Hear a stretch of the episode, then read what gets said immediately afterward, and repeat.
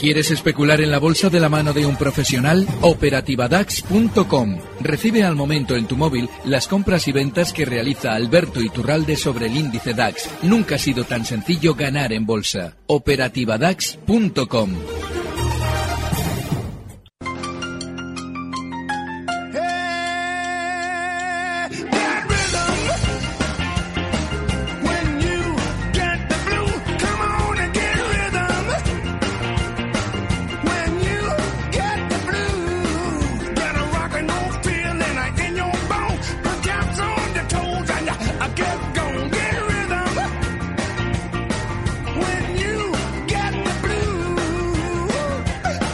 pues arrancamos en directo nuestro consultorio de bolsa más esperado de la semana. Y ya saben lo que está pasando, ¿verdad? Y ya saben quién está aquí, ¿verdad? El gran Alberto Iturralde, analista independiente responsable de díasdebolsa.com. Querido ¿y tú ¿cómo estás? Muy bien. ¿Estás muy bien? Estoy feliz, absolutamente feliz. Además, mira, bueno, feliz relativamente en el sentido de que hoy tengo que traer una conmemoración porque hoy hace dos años que nos dejó eh, mi querido maestro Antonio García Trevijano, probablemente la mente más privilegiada de su tiempo y una de las personas de nuestros españoles de los que más se hablará dentro de 200 años. Ustedes a día de hoy no le escuchan, no oyen hablar de él nunca. Bueno, por dentro de 200, 300 años será uno de los personajes más conocidos de nuestra época por su pensamiento político y por su idea de la democracia. Además, quería también mandar un abrazo enorme a los chicos del chat de valores de bolsa que gestiona Robert Chani. Y es que eh, a día de hoy, antiguamente en, nuestra época eran los foros, era una serie de historias que, que, manejábamos en las que debatíamos todos, ahora se hace todo en WhatsApp y quería mandarles un abrazo enorme. Pues un abrazo, vaya, de parte de Capital Radio también para estos amigos. Sí, y ahora ya si quieres vamos pasando al mercado, porque es importantísimo lo que está sucediendo ahora mismo. Efectivamente. Si recuerdas Ahí nos vamos al mercado. El viernes pasado nos hacíamos eco de las declaraciones del señor Payete. Y eh, decía, yo comentaba que eh, siempre que aparece el señor Payete, que es, eh, bueno, es un financiero, no tiene absolutamente nada que ver con lo que toda la vida ha sido o debería haber sido el responsable o el representante de una compañía que es un industrial, explicábamos que cada vez que, que aparece hablando el señor Payete es para que su núcleo duro consiga vender títulos a los pequeños inversores. Claro, yo ese mismo viernes, una vez escuchadas las declaraciones que nos decía el señor Payete de que nos decía que si escuchábamos el plan estratégico nos pondríamos morados a comprar, eh, yo lo que esperaba es que tirasen telefónica. Pero claro, lo que no me imaginaba era esto, ¿no? Era lo que estamos viviendo. Yo ayer estaba con mi amigo Miguel Méndez, estaba, estuve a la tarde con tres profesionales de bolsa como la Copa Pino, Miguel Méndez, que es mi gran amigo, estuve con Julián Lirola y estuve con Nacho Salido, estuvimos hablando de lo que es el concepto de sobreventa. Y es que en el momento en el que eh, en Telefónica querían romper el soporte de la zona 6, aparece Payete para decirnos que tenemos que comprar títulos de su compañía. Yo por eso me quedé corto el viernes pasado. Hmm.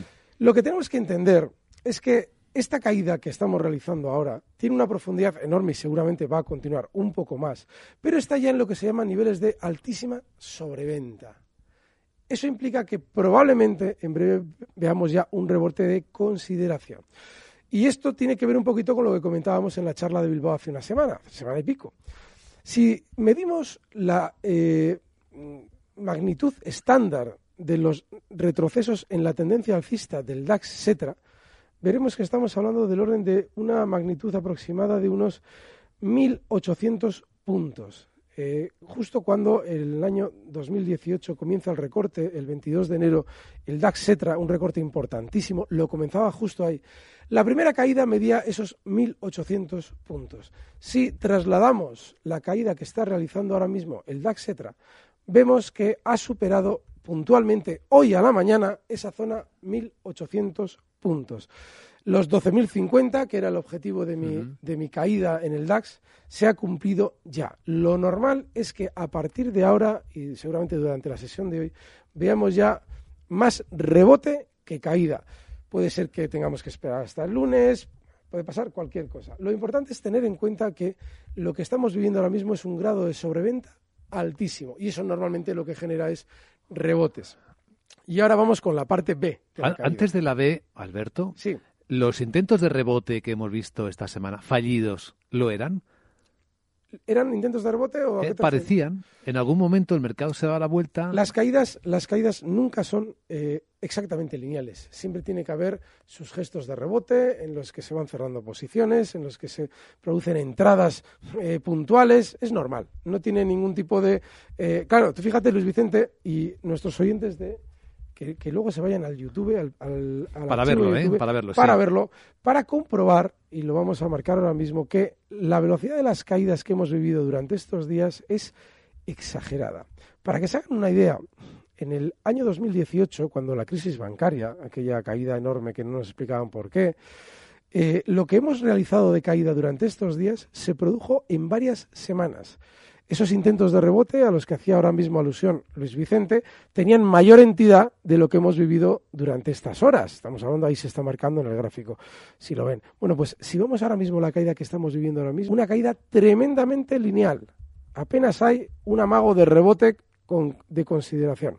Con lo cual, es posible, es más que probable que durante estas horas veamos un rebote, pero ya con más importancia o más entidad de las que efectivamente tú hacías alusión que no han tenido apenas entidad durante estos días. Vamos con la B. Miren. La B. Ojo a la B. ¿eh? Hace cosa de un mes eh, tuvimos una caída importante en todos los índices mundiales eh, que se relacionó con el coronavirus.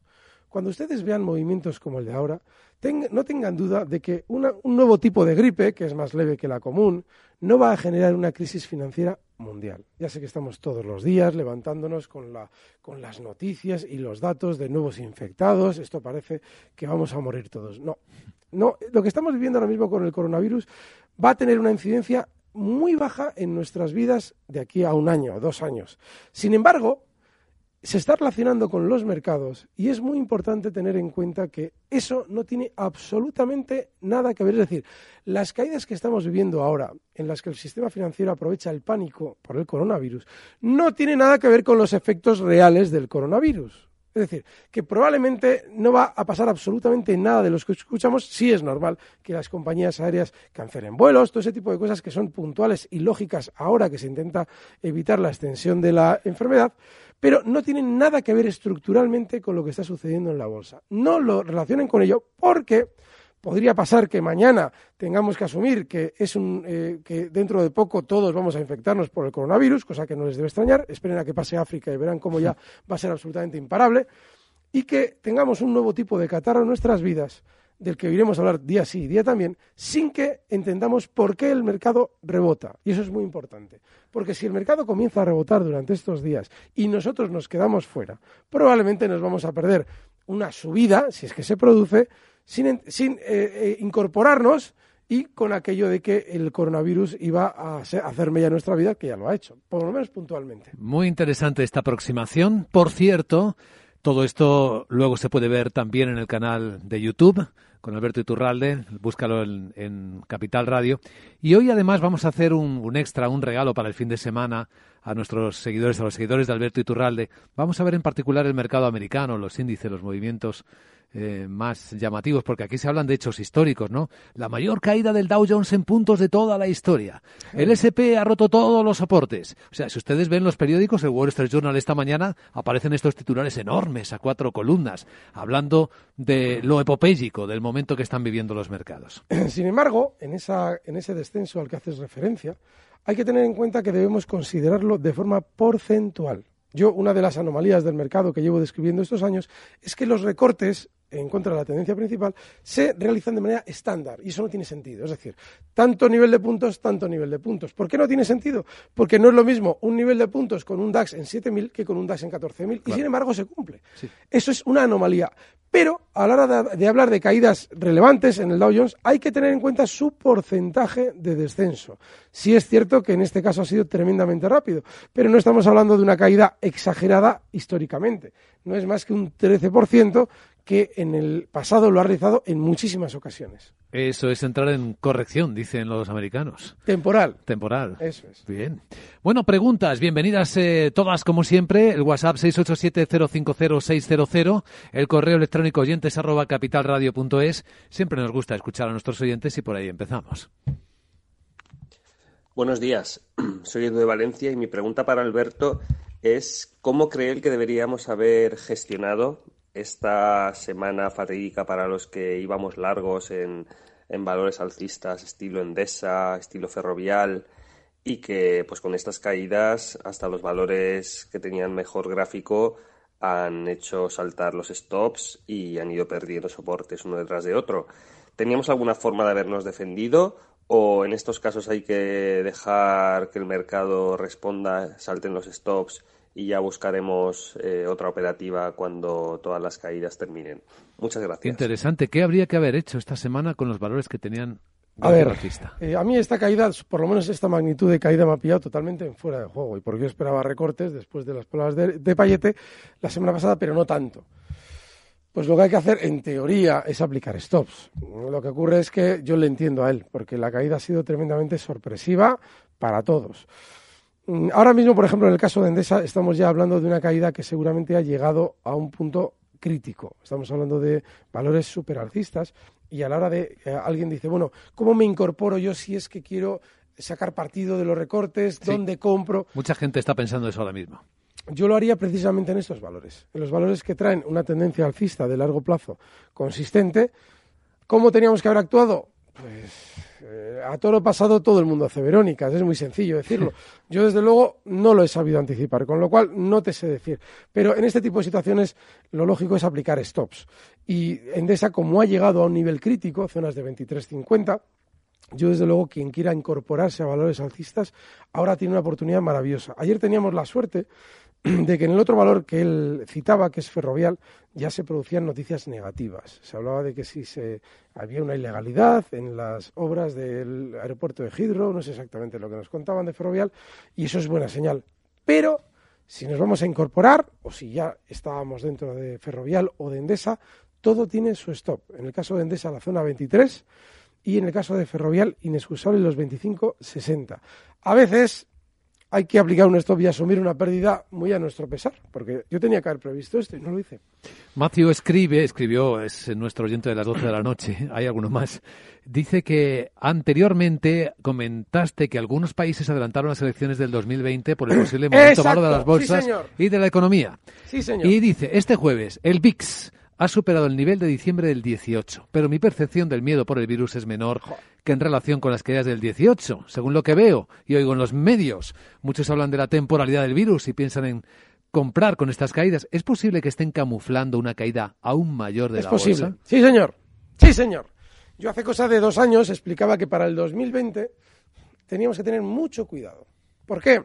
porque tanto Japón como Reino Unido habían adelantado sus elecciones. Eh, Teresa May le tocaban las elecciones en el 2020. Fijaos todo lo que ha pasado en Inglaterra desde entonces. Bueno, pues tenía que ser teóricamente reelegida en el 2020. Las adelantó al 2017 y en Japón lo mismo. Y yo expliqué, eso se hace normalmente cuando se espera una caída brutal en la economía para la fecha en la que tocan las elecciones. Claro, teníamos a Donald Trump, al sistema financiero, y digo, bueno, por lo normal es que lo mantengan arriba. Puede pasar, y ahora viene la, teoría que yo comentaba ayer con Miguel Méndez y sus compañeros, que ese VIX tan eh, desatado al alfa, lo que está indicando es que ahora vamos a tener una caída muy, bueno, bueno, hemos tenido esa caída muy rápida para rebotar seguramente hasta, hasta primeros de abril y luego continuar cayendo con más lentitud. De ahí el adelanto electoral que realizaban Teresa May y los japoneses. Pero efectivamente, a eso obedecía lo que yo en su día comenté, pero no imaginaba que se iba a producir, si es que se produce con esa fidelidad. De manera que sí, lo que has dicho tienes toda la razón. Lo normal, no identifiquen esto con un virus, ¿eh? salvo que Teresa May supiera en el año 17 que iba a aparecer el coronavirus ahora, que ya les digo yo que no. No, es una realidad propia del mercado. Pero lo normal es que este, este, recorte que hemos vivido durante estos días se vea acompañado de un rebote para mitigar esa sobreventa y ahí ya comience una caída más importante. ¿De acuerdo? Muy bien visto y enhorabuena. Qué bien. Pero ahí cómo te cuadra, Alberto, las elecciones americanas de noviembre. Es que las elecciones americanas de noviembre, eh, están fijadas por ley. Sin embargo, las inglesas y las japonesas y las alemanas se pueden adelantar, y las españolas. Pero los americanos tienen sí o sí que votar el, no sé si es el segundo eh, domingo, lunes de noviembre, es de, creo que es un domingo. Tienen que hacerlo sí o sí. Ellos no tienen más opción.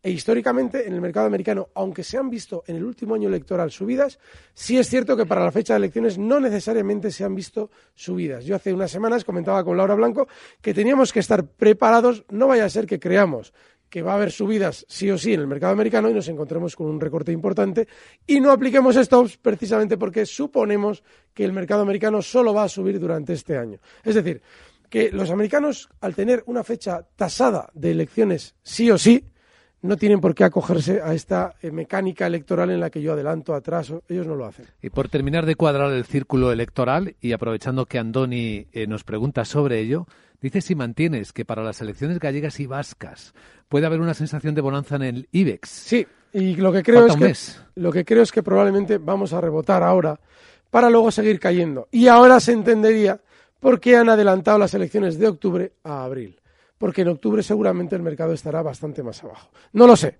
estoy haciendo una, una, estamos haciendo ya encaje de bolillos, pero lo normal es que ahora rebotemos algo para generar una sensación de más tranquilidad financiera eh, hasta abril y a partir de ahí ya veamos más caídas. Estamos en Capital Radio con Alberto Iturralde en directo. Capital, la bolsa y la vida.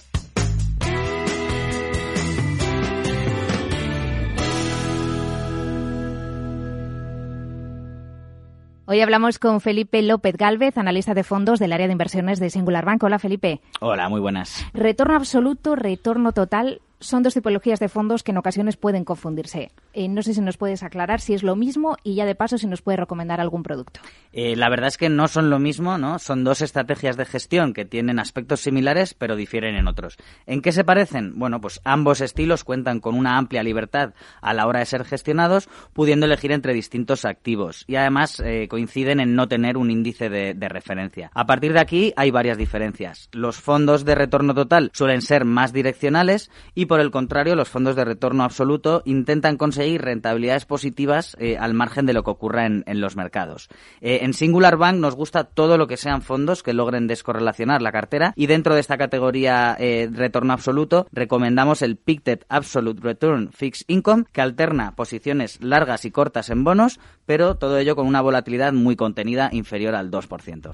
Gracias por la aclaración. Felipe López Galvez, analista de fondos del área de inversiones de Singular Bank. Gracias por atendernos y feliz jornada. Gracias a vosotros.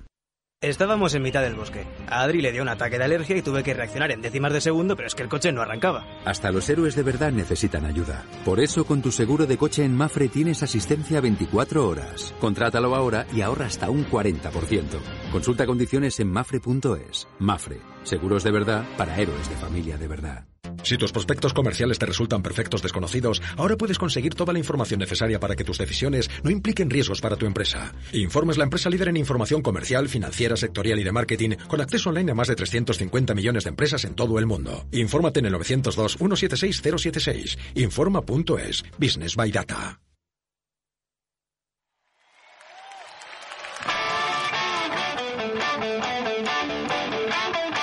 Capital, la bolsa y la vida con Luis Vicente Muñoz. Aquí seguimos en directo en Capital Radio, por tanto, con Alberto Iturralde. En un viernes en el que el mercado sigue desangrándose, llevamos seis días consecutivos de caídas. No seas dramático. No soy dramático, pero no es verdad. ¿Cuánto valor han perdido las bolsas? Una barbaridad, eso es verdad. Los que se han quedado atrapados ahí. Sí, sí, sí. No se han movido diciendo a, largo plazo gana siempre. ¿Y qué les está pasando estos seis días? Eh, esto es importantísimo y lo del largo plazo tengan muchísimo cuidado porque no siempre se produce. Sí es cierto que cuando estamos en una tendencia alcista de, de largo plazo, obviamente la rentabilidad nos da la sensación de que, hombre, pase año tras año, a la larga siempre gano. Pues no siempre. Preguntas que nuestros oyentes nos están dejando. Escuchamos. Buenos días. En primer lugar, agradeceros el programa. Es una consulta para el señor don Alberto Iturralde. Estoy corto prácticamente desde máximos en CaixaBank, Santander y BBVA. Qué bueno. Me asalta ahora la duda de cómo gestionar la posición, cerrar el 50%, poner el stop en el máximo del día anterior. Agradecería mucho su consejo. Gracias. Vale, qué llamada más bonita. qué bueno, ¿eh? Vaya. Cuando se produce un movimiento de sobreventa eh, y ya de algún modo nos hacemos esa pregunta de ¿qué hago? Yo sí sugiero que parte de la posición se cierre. Yo hace unos días decía que Repsol iba a caer una barbaridad. Yo estaba corto desde hacía mucho tiempo. Pero que temporalmente iba a cerrar la mitad de la posición. Pues le sugiero que haga lo mismo con sus valores, en este caso CaixaBank. Mm, no sé si tanto el, el cierre de hoy eh, sí, el caso de CaixaBank, que son zonas 2.38, le puede servir. Ese es, una, es un parámetro muy válido. El máximo, el cierre de hoy no, el máximo de hoy, perdón. Esa zona de máximos es importante porque si ahora mismo, por ejemplo, el BBV quisiera superar la apertura de hoy, que es justo el máximo, nos haría lo que se llama normalmente una, una, una, figura de vuelta. Es decir, cerraría con una barra claramente en velas, toda la vida ha sido una vela de vuelta al alza. Con lo cual, efectivamente, en el caso del BBV, la zona 440 es de eh, stop y, oye, enhorabuena por esos cortos. Desde luego que sí. En Madrid, al teléfono, tenemos a Luis. Me toca yo. Hola, Luis. Hola, buenos días. Hola.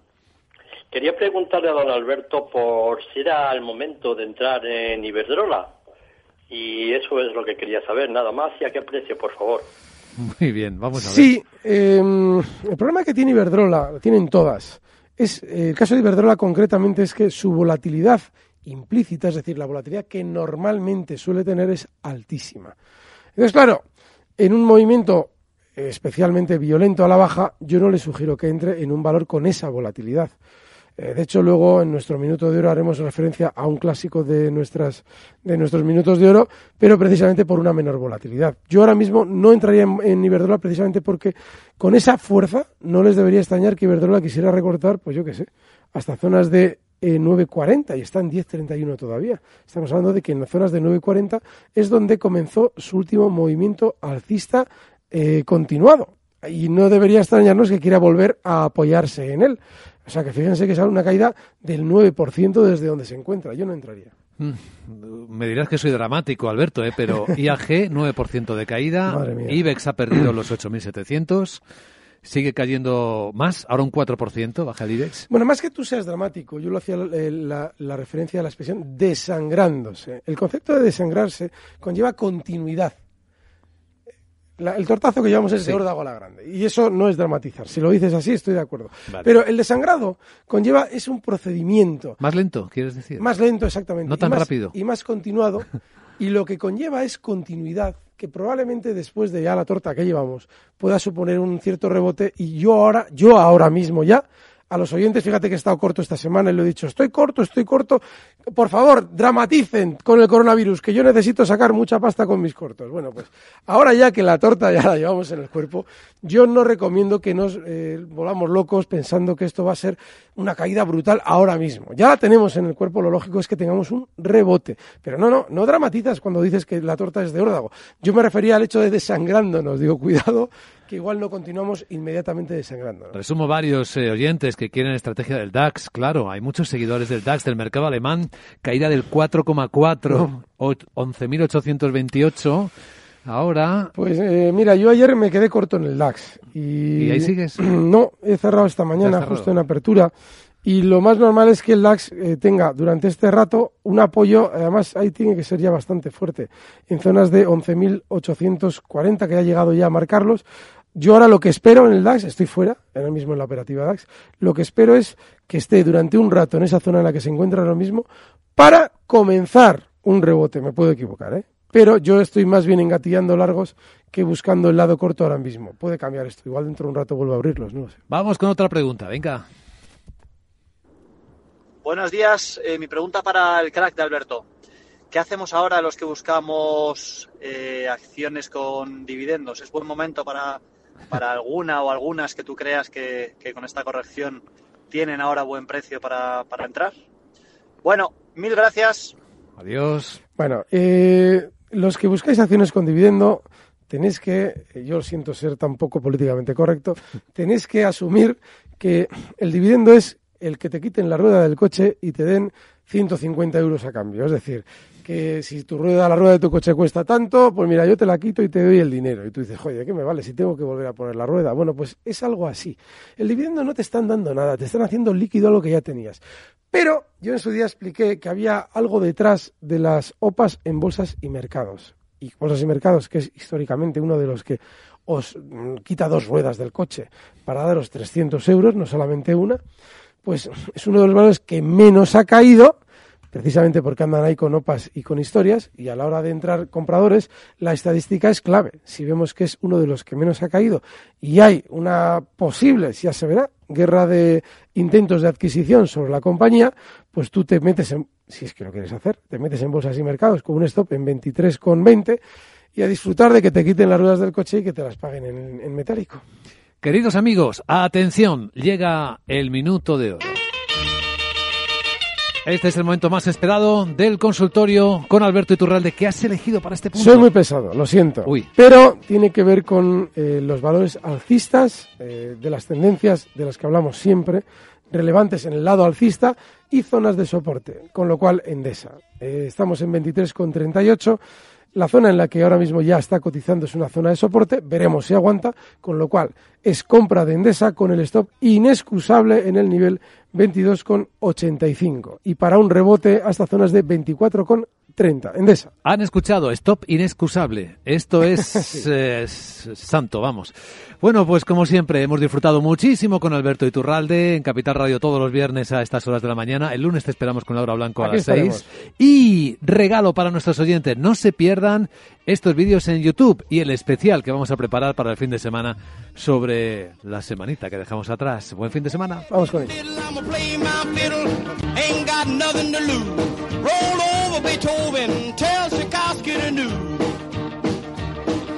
She wiggle like a glowworm, dance like a spinning top. She got a crazy partner, you ought to see him reel and rock. Long as she got a dime, the music won't never stop. I roll over Beethoven, I roll over Beethoven, I roll over Beethoven, I roll over Beethoven, I roll over Beethoven, dig the rhythm and blues. Capital, la Bolsa y la Vida, con Luis Vicente Muñoz. Recibe al momento las operaciones de Alberto Iturralde vía SMS en tu móvil. Operativa DAX.com.